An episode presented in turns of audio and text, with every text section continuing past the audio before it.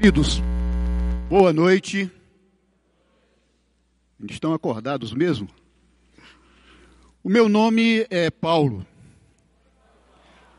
E eu sou um engenheiro que hoje, de tempo integral, se transformou no ministro do Evangelho. E tenho me aventurado pelos caminhos da saúde. E tem sido interessante essa caminhada porque eu entendo que ser um discípulo de Jesus implica entender o que Jesus quer fazer com a nossa vida em benefício daqueles que precisam e devem ter a oportunidade de conhecer a Jesus. Tenho minhas lutas também. E o Celebrando, através das suas ferramentas, tem sido fundamental para me ajudar a caminhar de uma forma edificante no tratamento dessas minhas lutas. E eu não escondo de ninguém as minhas lutas. Eu tenho uma luta com a autossuficiência. E quando eu descobri isso, eu descobri num momento bem delicado da minha vida, porque eu não admitia que pudesse ter uma falha de caráter como essa, que interferiu nos meus relacionamentos. Comecei a identificar que isso existia por uma denúncia, quando alguém me mostrou que eu tinha isso. Tentei diversas formas, diversos caminhos, e levou-se aí, levaram-se aí, passaram-se aí alguns anos. Até que eu tive a oportunidade de conhecer as ferramentas do Celebrando Restauração, que me ajudaram a compreender melhor e me mostrar de uma forma prática como eu poderia lidar com essa luta. Então eu posso dizer que eu estou limpo só por hoje e eu tenho aprendido a construir estas transformações na minha vida, buscando ficar um pouquinho mais parecido, um pouquinho menos feio e um pouquinho mais parecido com Jesus, entendendo o seu caráter na minha vida. Hoje nós vamos conversar, a palavra é conversar, sobre as sete faces da saúde integral. Quando nós falamos das sete faces, são sete aspectos que nós encontramos no desenho da saúde, ou nos aspectos da saúde, que nos são perceptíveis. Esse trabalho, ele é fruto de um apoio, de uma iniciativa que dois amigos muito queridos começaram a construir e depois eu pude fazer mais algumas adaptações. Eu gosto de destacar isso. Tenho uma grande amiga médica, doutora Ana Cláudia e o seu esposo Plínio Tomás, ele é odontólogo, eles construíram a ideia preliminar do que nós vamos fazer nessa palestra. E depois eu pude acrescentar alguns aspectos e nós teremos a oportunidade de conversar nessa noite. E eu quero começar olhando um texto bíblico que nos ajuda, de uma certa forma, a refletir sobre como a palavra de Deus nos mostra alguma coisa sobre saúde. Pode projetar o próximo slide?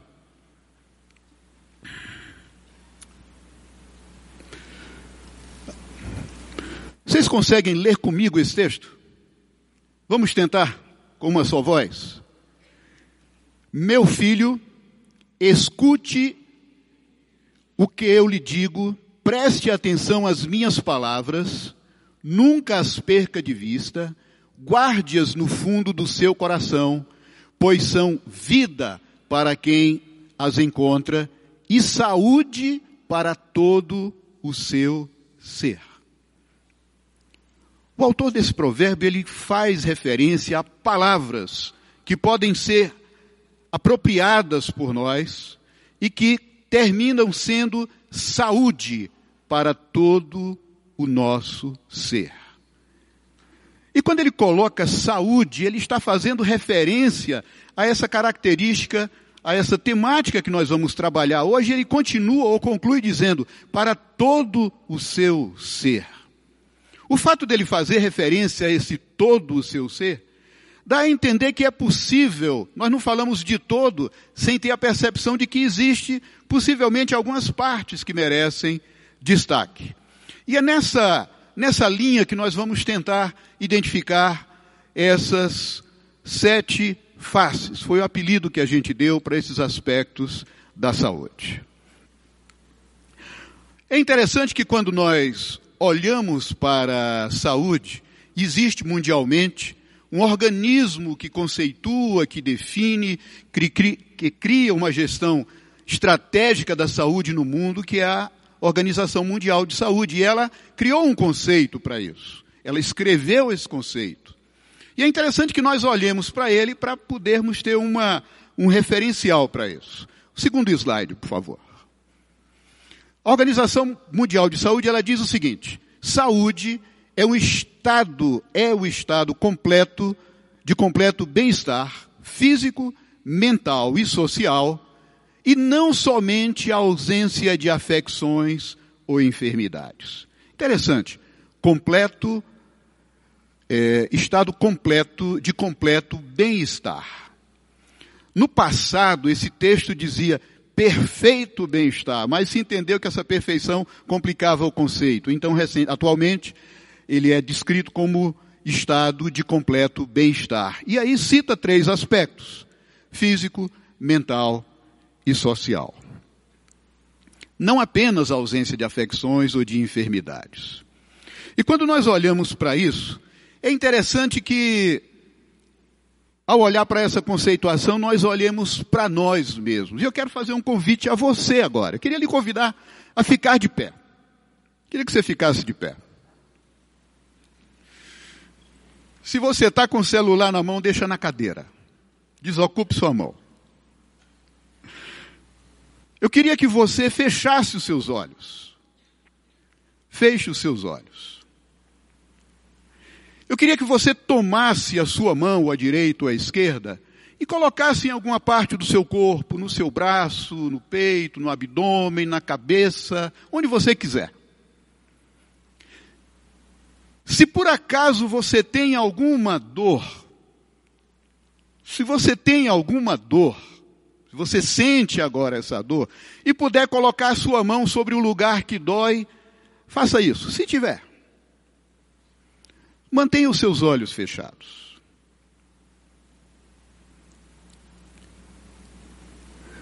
Nós temos dores, ou podemos ter dores em diversos lugares do nosso corpo. E as dores sinalizam algumas coisas, ou que algumas coisas não estão bem. Eu quero nesse momento orar. Eu queria que você fechasse, mantivesse seus olhos fechados e nós orássemos juntos.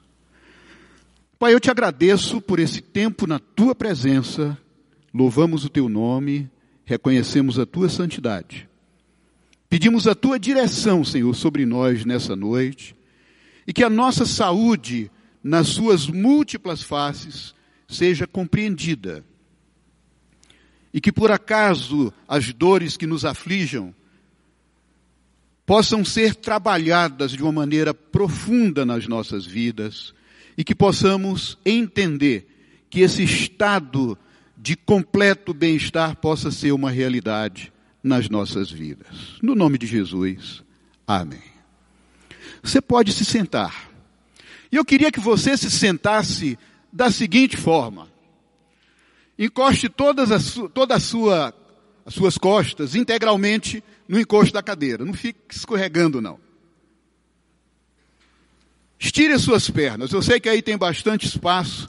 Estire as suas pernas. Pode ser que para alguns esse pequeno movimento tenha lhe trazido um pequeno alívio. Mas a verdade é que quando falamos em estado de completo bem-estar, nós estamos experimentando às vezes um certo alívio de algumas situações incômodas que podem acontecer, porque a nossa saúde ela pode ter algum abalo em provavelmente alguma das fases que nós faces que nós vamos conversar agora. Próximo slide. Neste slide, nós separamos aqui sete faces distintas da saúde. A face da saúde física, da saúde emocional, da saúde mental, da saúde social, da saúde financeira e da saúde espiritual. É interessante, quando nós olhamos, nós podemos dizer que as minhas finanças estão adoecidas, ou que eu estou com um adoecimento moral, estou com um adoecimento emocional. Eu posso me referir a esses aspectos, lembrando que as doenças sinalizam que a minha saúde em alguma dessas faces não está tão bem. E quando nós olhamos para o texto que foi lido, quando o texto diz que aquelas palavras, ou as palavras que estão na Escritura, podem vir para nós como um complemento profundo que trarão saúde para todo o meu ser, quer dizer que todos esses aspectos ou todas essas faces da saúde poderão ser trabalhadas porque elas estão muito interligadas. E quando nós observamos o efeito de alguma coisa na nossa vida, no nosso, na nossa mente ou nas nossas emoções, que transporta-se para o nosso corpo, nós percebemos que existe uma certa interdependência entre esses diversos aspectos. E quando de repente, por conta do bolso vazio, eu começo a ter uma gastrite, eu digo que eu estou somatizando, eu estou trazendo para o corpo alguma coisa que afetou as minhas finanças.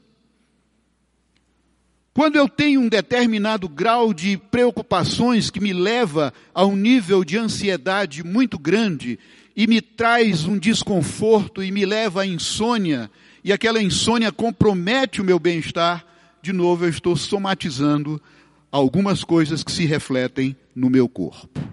Somatizar quer dizer aparecer no corpo.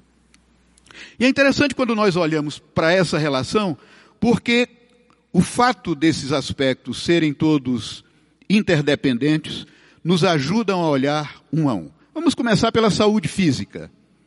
A saúde física, ela tem a ver com o nosso corpo. E todos nós trazemos de saída uma herança genética. Nós herdamos de nossos pais uma série de características. Uns são mais morenos, uns são mais claros, uns têm cabelo, outros têm memória. Alguns são mais altos, outros não crescem tanto, porque o seu traço familiar, a sua estrutura genética, predeterminou algumas marcas que se perpetuam no nosso corpo. Nós temos também a possibilidade de receber influências do meio.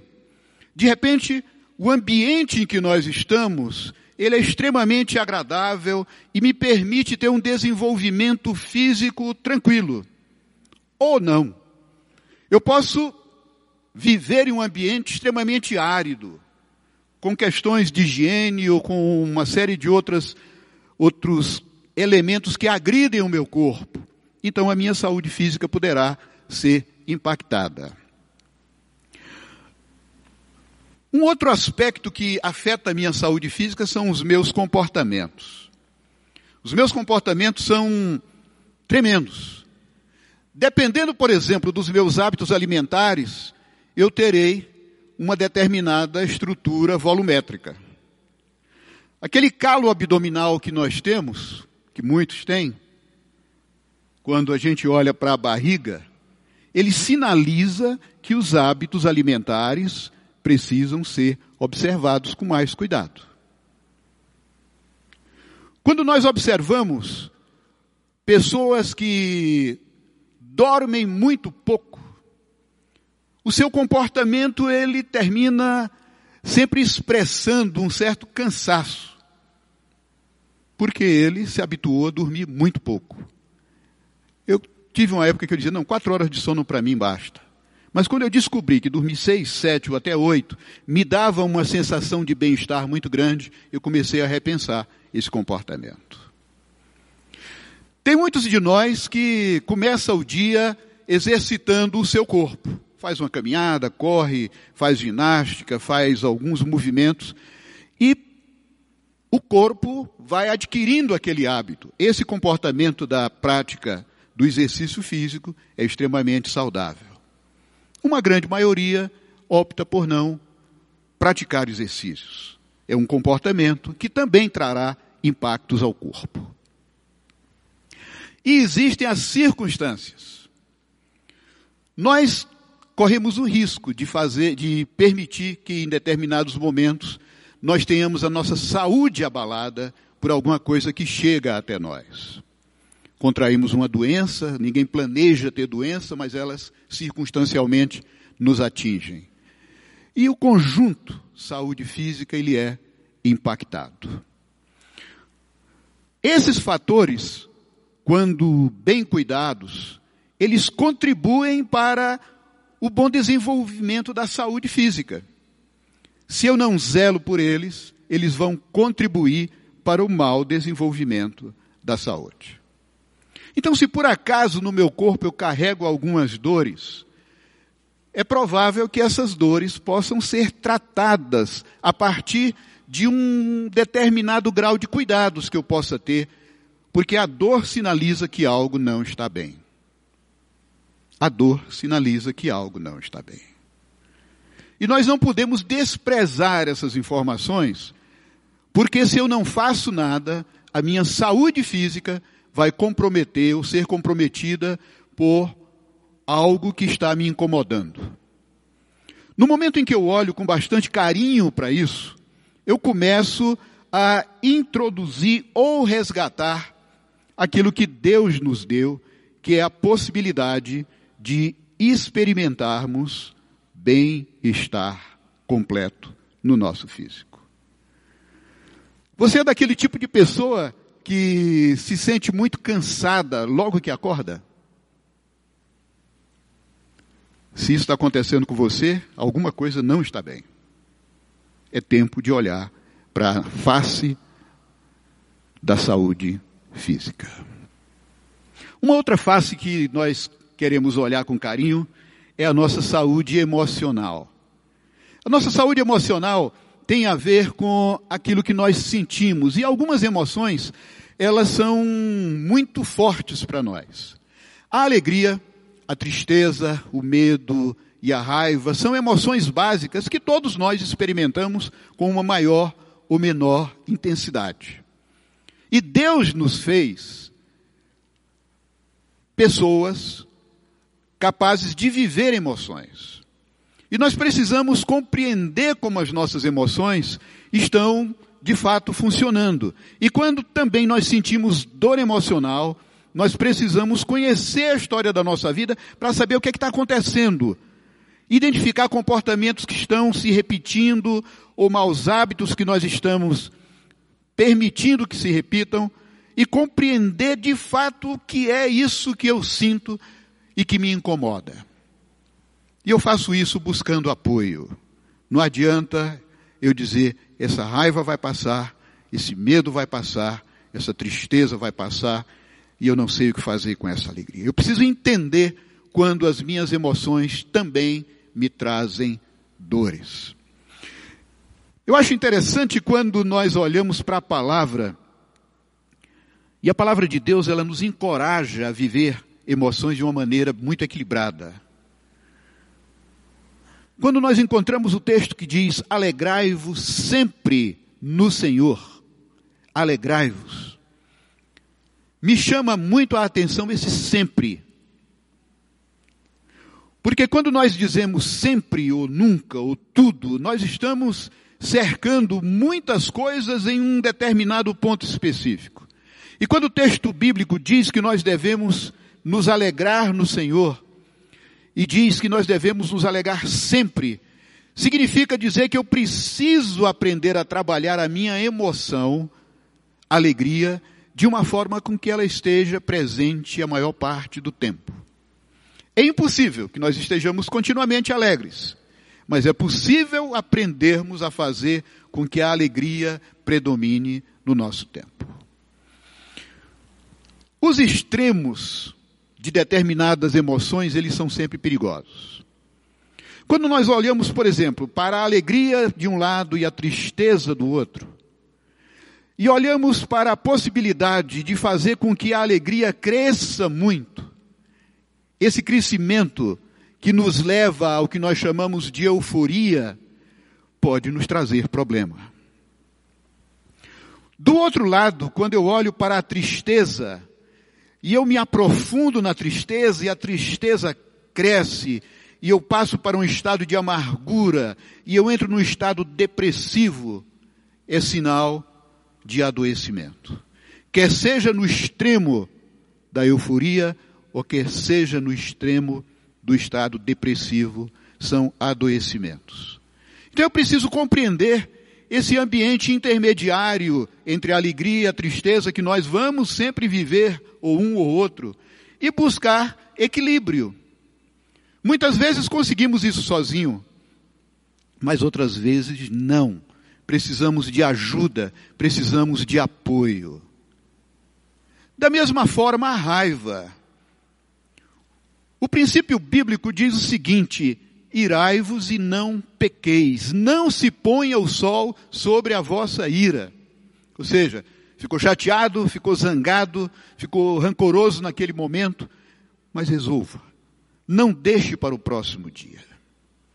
E aí eu olho para mim, eu precisei, precisei aprender a colocar em prática esse princípio bíblico, porque eu tinha um, um defeito de caráter que quando eu tinha raiva, eu guardava aquela raiva e ela passava para o outro dia. Eu ia de encontro ao ensinamento bíblico. Eu disse, poxa, mas espera aí, eu vou ficar doente sabendo que há uma recomendação, como é que eu faço isso? O que é que eu posso, que movimento eu posso fazer para aprender a resolver as minhas questões que me deixam irado, que me fazem mudar o meu estado de espírito por conta de algo ruim que aconteceu e que eu termino deixando para o outro dia. Então, esse aprendizado me trouxe melhorias na minha saúde emocional. Eu continuo no aprendizado, porque eu passei muito tempo repetindo esse mau hábito até transformar ou me apropriar dessa verdade bíblica de uma maneira prática. Então hoje eu consigo já viver, mas eu preciso ficar atento, porque há uma fragilidade em mim neste aspecto. E queridos, quando falamos em fragilidade, qualquer aspecto da nossa saúde possui fragilidades, porque nós somos vulneráveis. Nós não somos intocáveis, inatingíveis. Nós podemos ter adoecimentos em qualquer face de saúde que nós estejamos observando, seja física, seja emocional. Uma outra face da saúde é a saúde social ou relacional. Queridos, esse é um dos grandes desafios que nós temos. Deus nos fez seres relacionais. Nós precisamos uns dos outros, nós vivemos interagindo uns com os outros. E os nossos relacionamentos individuais são algo que muitas vezes passa por uma um, um crivo muito, muito complexo, porque muitos de nós têm dificuldades de relacionamento. Outros não. Interagem e convivem muito bem uns com os outros. No nosso relacionamento mais coletivo, onde a gente não aprofunda e talvez consiga até viver uma certa superficialidade relacional, nós também precisamos desenvolvê-lo. E mais ainda quando nós falamos em vida em comunidade. A vida em comunidade ela é um pouco mais complexa, porque ela termina trazendo múltiplas regras que muitas vezes elas não são muito naturais para mim. Mas a vida em comunidade nos obriga a incorporá-las para que a gente possa viver bem um com, uns com os outros.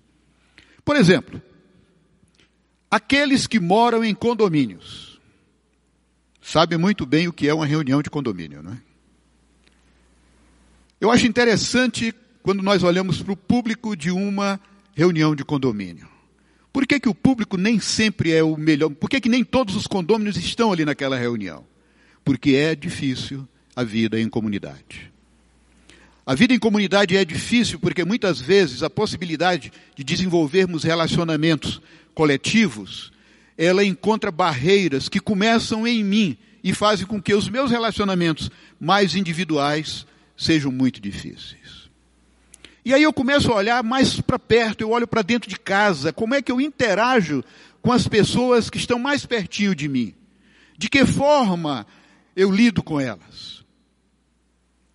Nós temos um desafio que eu acho tremendo. A palavra de Deus nos mostra claramente, clara e objetivamente, como devem ser os relacionamentos do cristão. Isso acontece, ou isso está descrito no Novo Testamento, em forma de mandamento. E um dos mais ricos diz, mais fortes, amai-vos uns aos outros. Amai-vos uns aos outros. Também diz, perdoai-vos uns aos outros. E essa forma de fazer com que aquela ação que eu estou querendo fazer com que aconteça no relacionamento se manifesta, que seja feita de uma forma mútua. Nós temos dezenas de orientações específicas na palavra que sinalizam como deve ser, devem ser os relacionamentos dos cristãos. E por que que a gente vive com tantos entraves relacionais?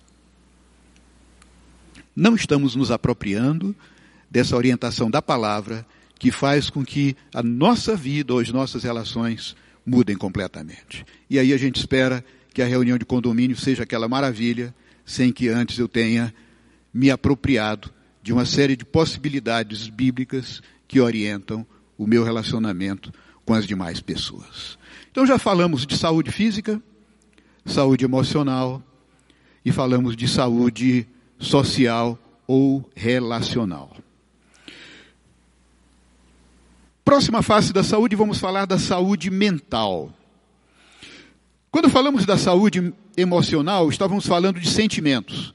Quando falamos de saúde mental, nós estamos falando da nossa capacidade cognitiva, da nossa capacidade racional, da capacidade de nos organizarmos de uma maneira produtiva para fazer com que o nosso lado racional funcione bem.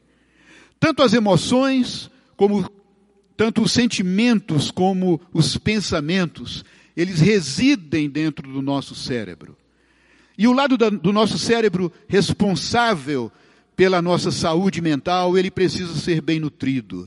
Daí uma boa leitura, daí o estímulo pela curiosidade, daí a busca por aprender coisas novas, daí é, essa intensidade organizada por buscar um ambiente saudável, onde esses aspectos possam desenvolver ele precisa ser valorizado. E uma das coisas que nós precisamos ter em mente é que quando nós falamos de saúde mental, parece que hoje a nossa tendência é olhar para os distúrbios mentais. Mas vamos olhar para o outro lado. Nós precisamos de um ambiente saudável, onde alguns direitos básicos sejam preservados. Nós precisamos ter direitos civis preservados, direitos políticos preservados, direitos socioeconômicos preservados, oportunidades culturais e educacionais, para que a nossa mente funcione bem. Se nós começarmos a viver somente de estresse, a nossa mente vai começar a funcionar muito mal. Por exemplo, o nosso país vive em crise praticamente há três anos. Nós vimos um, milhões de pessoas que ficaram desempregadas. E quando o desemprego bateu a porta de muitos, alterou a sua capacidade de agir, de pensar, de sentir, e de uma certa forma, para muitos, afetou a saúde mental. O estresse provocado pelo desemprego trouxe um determinado nível de ansiedade para muita gente, de incerteza, de insegurança. E é uma realidade que nos cerca. Então, se eu não valorizo a busca de uma construção de um ambiente saudável, eu não estarei pronto para enfrentar essas adversidades circunstanciais que ameaçam a nossa saúde mental. Nós precisamos ter cuidado com o nosso estilo de vida aqui em São Paulo. Nós somos uma comunidade muito dinâmica. Nós corremos. O retrato do paulista é o movimento. E muitas vezes em grandes distâncias. E muitas vezes quanto mais rápido, melhor. Mas muitas vezes não conseguimos andar tão rápido como precisamos. E aquilo nos causa uma expectativa indesejável que nós chamamos de ansiedade, de chateação, de preocupação e vem a sensação de estar atrasado. Isso traz estresse e o estresse compromete a saúde mental. As enfermidades mentais, elas são consequências de um desarranjo, de uma quebra dessa, desses ambientes saudáveis que nós gostaríamos de ter. Tendo consciência disso, nós podemos começar a olhar com mais carinho para as opções que nós devemos fazer para desenvolver e exercitar a nossa saúde mental. Uma das coisas que tem nos afetado de uma maneira geral tem sido a questão da segurança no país. Eu morei muitos anos lá no Ceará, meus filhos estão lá em Fortaleza, e durante esses dias eu tenho ficado atento, tem sido motivo das minhas orações, o nível de insegurança que está acontecendo ali na cidade. Mas eu não posso deixar que isso me traga outras perturbações, porque é uma circunstância desagradável. E aí eu coloco meu joelho no chão, é o que eu posso fazer, e peço misericórdias a Deus, peço a intervenção de Deus, para que as ações de fato aconteçam e resgate os níveis de segurança daquela cidade que estão afetando a saúde mental de milhões de pessoas. Precisamos estar atentos à construção de ambientes saudáveis. Será que sua casa é um ambiente saudável? Será que seu trabalho é um ambiente saudável? Será que seu convívio aqui no Celebrando é um ambiente saudável? Precisamos fazer com que ele seja. Próxima fase da saúde é a saúde moral. E aí eu tenho visto muita gente moralmente adoecida. Quando é que a gente adoece moralmente? Quando nos envolvemos com quebra de valores que afetam o nosso ser. Quando alguém se envolve com um crime, tem uma doença moral. Quando nós ligamos a televisão e olhamos no jornal, tem sempre um pedaço do jornal que vai falar de alguma operação da Polícia Federal, que está atrás de pessoas que cometeram ilícitos e que são ali tornadas públicas e têm a sua saúde moral, de uma certa forma, incomodadas, porque elas são, estão sendo procuradas pela polícia para prestar conta de atos ilícitos ou até mesmo imorais. Isso acontece porque muitas, muitos dos valores que nós temos, eles são subvertidos, ou nós cedemos frente a alguns valores. Nós abrimos mãos de determinados valores, abrimos mão de determinados valores que são, às vezes, inegociáveis, e isso comprometem a nossa moralidade. Poxa, mas o Paulo fez isso, poxa, mas o Paulo disse aquilo, quem diria? Nós somos vulneráveis, qualquer um de nós pode ser atingido por isso, mas nós podemos preservar. Eu gosto muito de um ensino de Paulo, quando ele nos mostra que nós não devemos pegar o jeitão do mundo. Não pega o jeitão do mundo, não. Mas transforme-se, mude, pela renovação da mente. Não quer dizer que eu vou tirar o meu cérebro e vou botar um cérebro renovado. Não. Aquilo que está dentro do meu cérebro será renovado. E dentro do meu cérebro, na minha mente, é que estão os valores que são base da minha saúde moral. Se eu sou honesto, é porque a honestidade para mim é um valor. Porque a honestidade para mim é um valor. Mas se eu sou desonesto, se eu roubo, se eu faço isso, é porque roubar para mim tem um valor, é importante. Se eu falo sempre a verdade, é porque falar a verdade é um valor. Se eu falo mentiras, eu falo sempre e falo muitas mentiras, é porque para mim o valor é falar mentira. Ou seja, o valor é aquilo que é importante. E aí é fácil olharmos. Queridos, nós só fazemos aquilo que nos é importante. Por que, que você está aqui hoje à noite? Porque, de alguma forma, lhe foi importante se deslocar de casa ou do trabalho para vir nessa noite. Nós só fazemos aquilo que é importante. E aquilo que é importante tem o seu valor, quer seja bom, quer seja ruim. Os valores ruins, eles afetam a saúde moral. E quando Paulo diz: "Não pegue o jeitão do mundo, não vos conformem ao mundo, mas transformem-se pela renovação da mente", ele está querendo dizer: pegue aqueles valores que lhe fazem ficar parecidos com o mundo e ter o jeitão do mundo, e substitua por valores que a palavra de Deus nos mostra. Paulo fala claramente que nós devemos, se você furtava, não furte mais, antes trabalhe. Se você mentia, não minta mais, fale a verdade. Ou seja, é possível resgatarmos valores para fortalecer a nossa saúde mental. E a expressão ou a vivência da nossa saúde mental ou desses valores se manifestam através de regras que caracterizam a ética, que é a expressão que nós damos a essa aos valores que nós fazemos com que se manifeste em cada um de nós.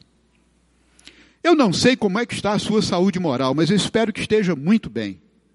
Assim como a sua saúde mental, assim como a sua saúde emocional, assim como a sua saúde relacional ou social, porque esses aspectos afetam a nossa saúde física. Quantas pessoas eu conheço e têm me compartilhado que sofrem de gastrite e a causa inicial da sua gastrite estava em problemas na sua saúde moral.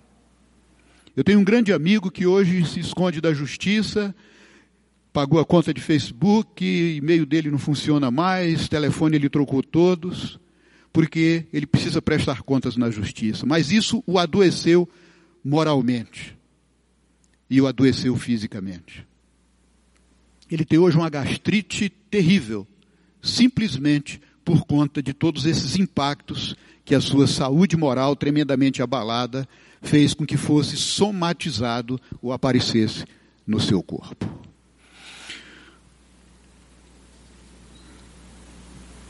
Vamos para a próxima face, a face da saúde financeira.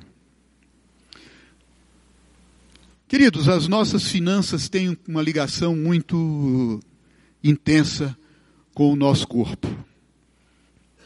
Conheço muita gente que dorme mal por conta de dívidas. Conheço pessoas que estão tremendamente angustiadas e estão hoje vivendo perturbações gastrointestinais, porque de alguma forma se envolveram em uma desordem financeira muito grande. E isso somatizou e fez com que aparecesse no seu corpo dores, marcas, doenças, enfermidades que começaram no bolso. Alguns circunstanciais, outros não necessariamente circunstanciais. Porque uma coisa que nós chamamos de perfil financeiro, se puder colocar o slide de novo, por favor, coloque. O perfil financeiro, nós temos perfis financeiros, ou seja, nós podemos identificar a nossa forma de usar o valor dinheiro de uma maneira específica. Por exemplo, como nós olhamos e usamos o dinheiro que temos? Nós usamos ou nós gastamos? Existem diversas conceituações, eu vou tomar uma mais simplificada, que diz que nós podemos ter o perfil financeiro de um poupador. O que é o poupador? É aquele que ganha ou tem o seu salário, tem a sua renda, e da sua renda ele guarda uma pequena parte. Ele não tem dívidas e ele guarda um pouco. Nós temos também aqueles que são devedores. Eles ganham mil e tentam viver com mil e quinhentos. A cada mês ele vai ficando mais no vermelho. Esse é um perfil perigoso. Outros são gastadores. Eles ganham mil e gastam os mil. Ele não sabe muito bem onde ele botou, mas os mil desaparecem. Ele não poupou nada e também ele não sabe aonde ele botou esses mil. Tem o desligado. O desligado é interessante, ele não tem dívida. Mas ele usa de uma maneira tão inconsequente o seu dinheiro que ele não sabe se tem ou não sabe se não tem. E existe o investidor, que é aquele que ganha, que recebe o seu salário, a sua renda, e ele organiza e reserva uma parte para que aquela parte que ele reservou possa se multiplicar. Ele não apenas poupa, mas ele sai atrás de ferramentas financeiras que façam com que aquele, aquela parte da sua renda cresça e multiplique. Qual o seu perfil? O seu perfil diz muito sobre como está a sua saúde financeira. Eu tenho visto muita gente entre nós e na nossa cultura brasileira, latina, diz: ah, mas todo mundo deve, por que, que eu não devo? Eu tenho visto gente falar com autoridade isso.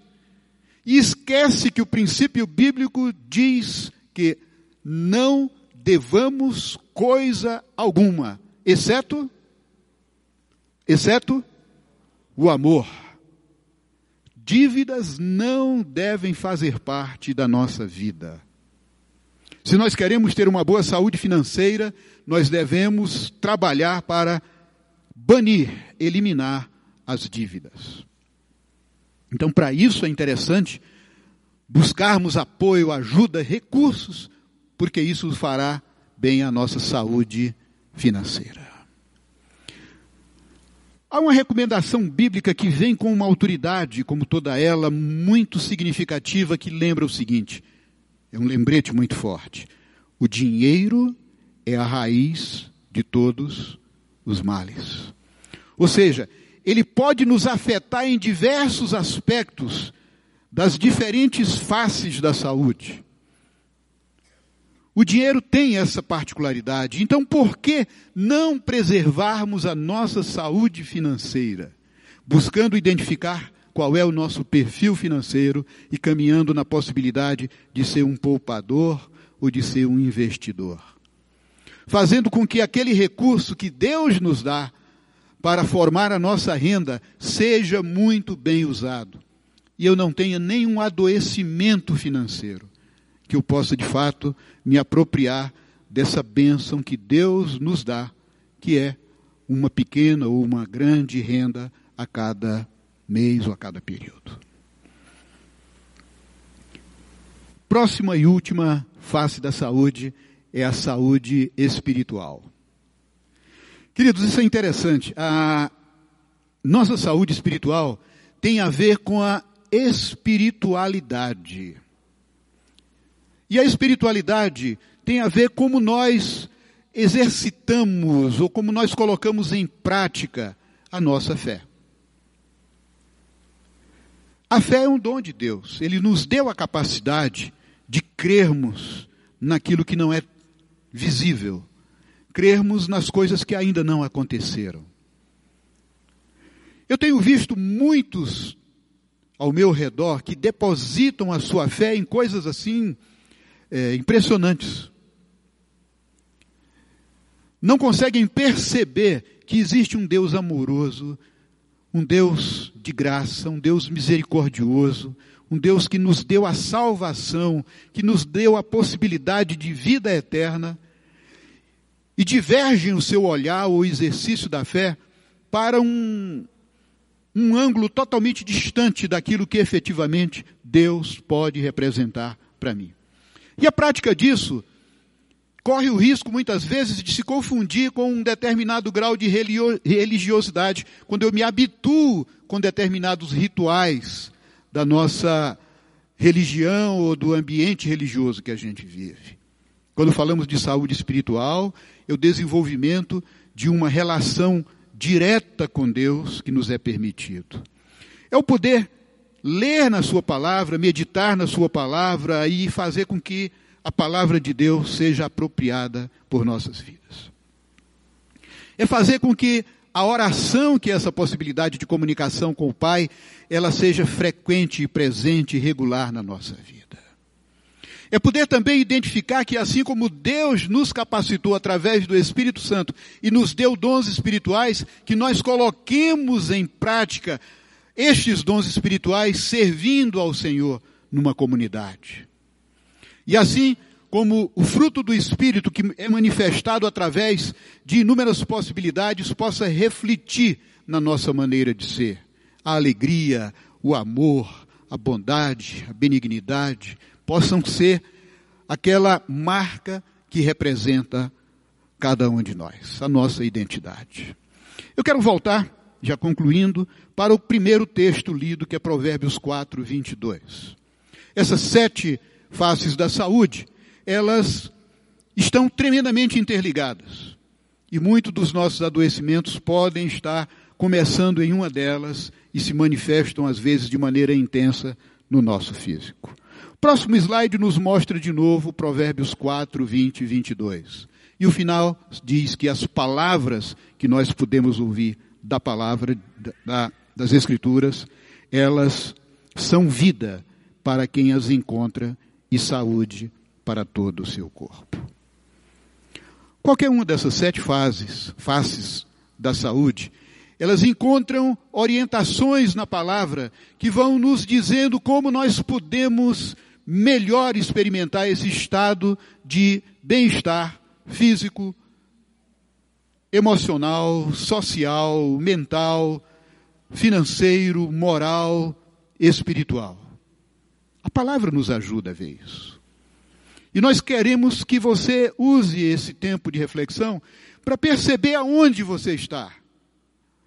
Aonde a sua saúde em uma dessas fases talvez esteja, de uma certa forma, abalada. Mas também observe aonde ela está segura, aonde ela está firme. E concluímos com mais um texto de Provérbios, próximo slide, Provérbios 3, versos 7 e 8 texto diz: Não seja sábio aos teus próprios olhos. Não seja sábio aos teus próprios olhos. Tema o Senhor e evite o mal. Tema o Senhor e evite o mal. Isso dará a vocês saúde ao corpo e vigor aos ossos.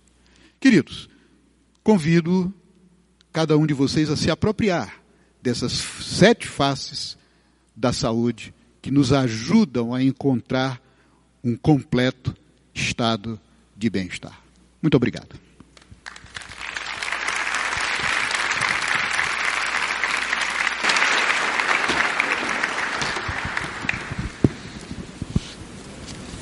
A gente vai agora passar para o momento de perguntas. Você pode mandar, eu já recebi algumas aqui, mas perguntas ah, para o número que apareceu ali ah, na nossa, no nosso telão, tá bom? Ah, coloca isso, 94535-2168. A gente tem aqui uns 15 minutinhos para responder as perguntas. A primeira dela, Paulo, a primeira delas, Paulo, é a seguinte. Diante da condição de vida atual, é possível ter saúde integral? Não. Não. Você achou que ia dizer sim. Né? Queridos, nós não podemos esquecer das circunstâncias. Eu posso fisicamente estar muito bem, emocionalmente estar muito bem, posso moralmente estar muito bem, sou o cara mais honesto e coerente. Aí de repente eu entro num estresse violento que altera de repente a minha saúde mental. Nós somos vulneráveis. As fatalidades nos cercam. Então, joelho no chão, pedindo que Deus prolongue esse estado de bem-estar, mas a saúde integral completa, ela é difícil. Pegando uma, um gancho nisso que você falou agora, é, a pessoa ela pode se sentir culpada por não estar bem em uma dessas áreas. Ah, como é que ela lida com isso? Culpa que, é que a palavra nos orienta sobre culpa? O Senhor levou as nossas culpas. Então, esqueça a culpa. Nós não somos culpados. Não carregue sobre si culpa. Mas se algo deu errado e eu estava envolvido, lembre que nós podemos ter uma parcela de responsabilidade sobre alguma coisa que não deu certo. A palavra responsabilidade é muito forte. Responsabilidade é a habilidade em dar respostas certas sobre determinado assunto. Então tire a culpa. O Senhor levou as nossas culpas, mas Ele nos deixou responsabilidades. Então eu posso aprender a dar respostas certas para determinadas situações. Algumas são mais difíceis, algumas vão dar trabalho, algumas vão fazer com que a gente recorra eh, ou saia atrás de diversos recursos de outras pessoas.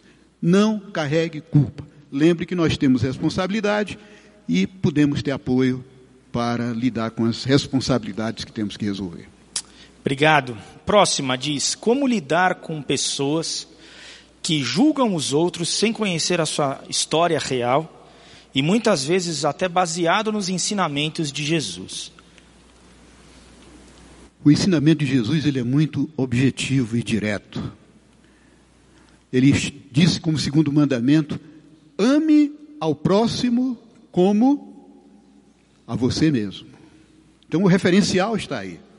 Independente se ele é chato, é feio, é bonito, eu preciso amá-lo do jeito que eu me amo. E aí nós encontramos, nós, nós o texto bíblico, Jesus nos leva a olharmos para nós mesmos e perceber o quanto muitas vezes nós temos que aceitar aquilo que nós somos para aprender a lidar com aquele outro diferente, o próximo, que não é exatamente tão agradável como eu gostaria. Então, esse desafio, ou melhor, esse mandamento desafiador de Jesus, nos leva a olhar para esse cenário e dizer que se ele colocou como mandamento é porque isso aí é possível. E aí eu devo investir eu devo caminhar, eu devo suportar. Lá como mandamento recíproco diz, suportai-vos, tanto no sentido de apoio como também de aguentar o outro. Suportai-vos uns aos outros. Tanto no apoio como aguentar às vezes o, jeitão do outro. Então, vale o investimento, porque nós não somos perfeitos e não nos relacionaremos somente com pessoas sem defeito. Em relação à saúde moral, qual é a sua opinião com a, o ditado a ocasião faz o ladrão? Ou já é um problema de falta de saúde moral de cada um? Em outras palavras, tantos escândalos envolvendo pessoas de vários locais. Será que se corromperam com a oportunidade ou já eram doentes morais quando alcançaram o poder? Primeiro, a ocasião ela não faz o ladrão. O ladrão já era, ele teve a oportunidade de se revelar. Então a ocasião revela o ladrão.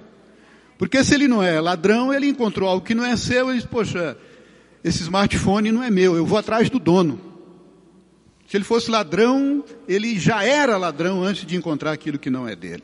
Assim como aqueles que estão em determinados, determinadas posições, tomando decisões que são decisões em benefício próprio e que terminam entrando naquilo que não lhe é permitido e fazem isso ilicitamente. Ele já trouxe antes de chegar ali uma carga de doença moral e agora ela se revelou. Ele não adoeceu ali, ele já veio doente e agora ele se revelou. Infelizmente é o que tem nos cercado e tem se revelado e felizmente a força da justiça tem colocado alguns atrás das grades. Uma pessoa que tem fibromialgia pode ser decorrente da sua saúde emocional, saúde física? Interessante, eu tenho uma grande amiga que eu conhecia muito pouco, conheço muito pouco sobre fibromialgia, mas eu tenho uma grande amiga que tem, é, que sofre com essa enfermidade. E ela me descreveu a grande relação que ela tem quanto à sua saúde emocional e os efeitos que a doença, que a fibromialgia lhe traz. Ela entende, ela entende que há uma relação entre o seu estado emocional e os efeitos da doença sobre a sua saúde.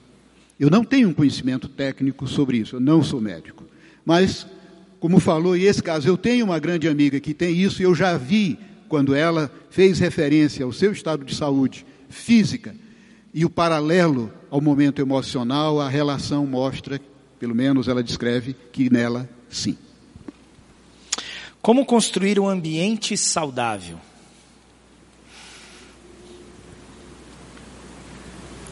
Nós podemos construir um ambiente saudável quando nós nos apropriamos de algumas de alguns princípios da palavra de Deus que sinalizam a nossa maneira de interagirmos uns com os outros.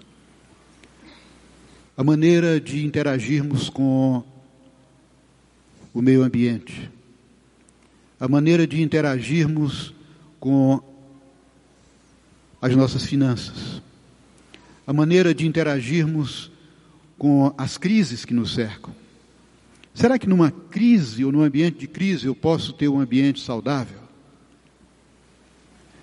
É paradoxal isso, mas só resolverão as crises aqueles que encontram serenidade para enfrentar a crise de uma forma saudável, de uma forma agressiva, de uma forma, digamos, mais firme, mais intensa, mas ela precisa ser saudável. O que é que significa ser saudável? Ser saudável significa dizer que eu não estarei trazendo malefícios instrumentos destruidores, instrumentos que venham a atrapalhar qualquer processo que eu esteja. Será que se, por exemplo, meu casamento está em crise, eu posso fazer com que ele fique agradável? Posso. Existem limites que fazem com que marido e mulher tenham muita dificuldade e pela incapacidade, ou por exemplo, pela impossibilidade do exercício do perdão, ele aumenta a crise. Mas muitas vezes o exercício do perdão numa relação conjugal resgata um ambiente saudável. Antes de correr para a justiça atrás de um divórcio, quando ele consegue, os dois conseguem, por exemplo, construir um ambiente saudável à luz do perdão, um relacionamento conjugal pode ser restaurado. Eu tenho visto inúmeros casamentos que já estavam quebrados, prontos para um divórcio. E o ambiente foi se tornou saudável, por exemplo, pelo instrumento de Deus colocado na vida relacional, que foi, por exemplo, o perdão. Quantas vezes no nosso trabalho nós estamos num ambiente extremamente saudável e eu posso, através de posturas, construir um ambiente saudável, mas aquele chefe, aquele meu chefe é muito. E aí você tem 300 adjetivos. Quando eu começo a aprender a amá-lo, a partir do ensino de Jesus ou do mandamento de Jesus, eu poderei trazer um relacionamento, ao relacionamento, uma condição saudável. E por aí vai. A palavra nos traz inúmeras possibilidades práticas, são trabalhosas, mas nós temos o apoio do nosso Pai através da ação do Espírito Santo nas nossas vidas, que nos capacita a mover montanhas. Esse o conceito de saúde, né, aquelas todas aquelas áreas física, emocional, espiritual, etc. É, isso possui alguma ordem de prioridade ah, que muda de acordo com a idade? Ah, de acordo com a idade, eu creio que não. Creio que não. Eu sei que o envelhecimento nos traz algumas particularidades. Hoje eu estou lutando com algumas particularidades do envelhecimento e provavelmente nesse aspecto a gente deva levar em conta que o envelhecimento altera as condições de saúde. Mas se por outro lado eu tenho uma postura, de novo, de buscar uma vida física saudável, de praticar exercícios, de me alimentar corretamente, de dormir bem, eu consigo fazer com que o meu corpo, ele seja menos impactado mesmo no envelhecimento. Quando eu olho para minhas emoções, queridos, eu conheço jovens, extrema, jovens, adolescentes, extremamente ansiosos. Eu conheço alguns jovens de 17, 18 anos que vão ao gastroenterologista mais do que muitos adultos. Eu conheço muitos jovens que, pela forma estressante como eles lidam com a vida, eles têm um nível de preocupações assustador que compromete exatamente na juventude a sua capacidade de aprendizagem. Então, não existe necessariamente uma sequência que obrigue. A gente sabe que na velhice o físico vai sofrer mais. Mas a gente sabe que se na juventude eu não cuidar das minhas emoções e principalmente da minha saúde mental, eu não vou conseguir ser um adulto saudável e produtivo. Então, essas coisas elas interagem de uma maneira maravilhosa. Como ter mais disposição ao, acordar? Durma mais cedo. Gente, eu, eu posso falar isso de carteirinha. Teve uma época interessante. Eu tenho 63 anos. Há 30 anos atrás, estavam nascendo os meus 35 anos atrás, começaram a nascer os meus filhos. A minha esposa tinha uma certa dificuldade para dormir, então de noite era comigo. O menino chorou, eu levantava, pegava, botava para dormir, eu trazia para mamar, fazia o que precisava. Minha esposa não precisava sair da cama. Porque eu dormia com muita facilidade, bastava eu encostar a cabeça no travesseiro e já estava dormindo. Eu tinha 25, 26, 30 anos quando os filhos chegaram. E foram quatro. Então imagine aí a sequência de noites acordadas. Tanto que os meninos cresceram de noite eles não diziam, não diziam mamãe, era papai, porque eles sabiam que eu iria lá. Mas quando eu olho para a vitalidade que eu tinha aos 30, 35 anos, não é a que eu tenho hoje. Antes eu conseguia dormir quatro horas por noite e estava bem de manhã. Hoje eu preciso dormir no mínimo seis e quando eu posso oito horas. E aí eu estou bem. Outra coisa, quando eu acordo, eu acordo mesmo. E aí eu tenho duas práticas que me ajudam em duas faces da saúde a minha saúde espiritual, porque eu entendo que eu quero acordar na presença de Deus. Então eu acordo e já caio de joelho. Eu procuro desenvolver a minha espiritualidade na hora que eu acordo logo. E ali eu uso o tempo que for necessário para que eu tenha o desenvolvimento da minha saúde espiritual logo cedinho. Em seguida eu boto meu tênis e vou andar, vou para a academia, vou exercitar o meu corpo. Por que, que eu faço isso? Eu dormi bem. E eu começo o dia me abastecendo com duas coisas que são fundamentais: o espírito e o corpo. Tem umas outras perguntas que chegaram aqui, mas eu não vou conseguir ler todas, tá bom? Mas tem uma última aqui. Como lidar com pessoas que se recusam a mudar de opinião, ah, ou para ceder a sua opinião, ah, para chegar num, num, num consenso, num senso comum? Olha, essa é uma, é uma situação que todos nós vivemos. Como é que eu vou lidar com alguém que tem dificuldade de mudar de ideia ou de acatar uma ideia intermediária que não seja exatamente a dela? Eu preciso exercitar a longanimidade. Longo ânimo. Porque as pessoas que resistem nas suas opiniões, que são difíceis de mudar seus posicionamentos, elas vão resistir. E muitas vezes a gente não consegue. Então, invista na sua paciência, na sua longanimidade, no longo ânimo para conviver com pessoas assim. Eu tenho várias pessoas ao meu redor que não negociam nada. Então eu tenho que conviver com elas, eu tenho que aceitar a ideia delas, e quando a ideia delas não dá certo, eu digo: que tal agora olhar para a minha ideia? Será que a gente pode caminhar na dela? Ou seja, eu conquistei a autoridade porque a dele não deu certo. Se a dele deu certo, eu bato palmas e vamos juntos. Então, essa possibilidade de ceder, essa, esse exercício do ceder, ele é abastecido, ele é fortalecido pela paciência, é fortalecido pela longanimidade, que vai nos dar a capacidade de avançar nessas situações muito comuns. E para terminar, Paulo, como é que o celebrando pode ajudar a pessoa a ter saúde, essa saúde que você falou agora?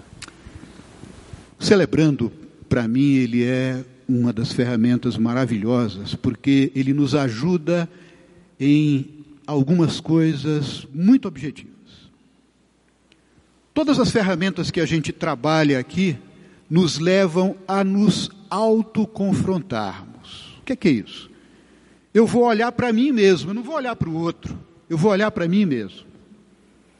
E eu vou descobrir coisas muito boas sobre mim, aqui no Celebrando, usando as ferramentas que eu tenho, e eu vou descobrir algumas coisas que não são tão muito boas. E quando eu faço essas descobertas, quando eu sou autoconfrontado comigo mesmo, eu sou convidado a tomar uma decisão. Se aquilo que é bom, por que, que eu não melhoro? E se aquilo que eu sei que é ruim em mim, por que, que eu não mudo? O Celebrando é um espaço de mudanças, mudanças interiores muito profundas. As ferramentas que nós temos aqui, elas nos ajudam. Mudança é difícil, mas é possível. E o Celebrando, ele nos ajuda a construir mudanças. Eu estou vivendo mudanças tremendas na minha vida há muitos anos.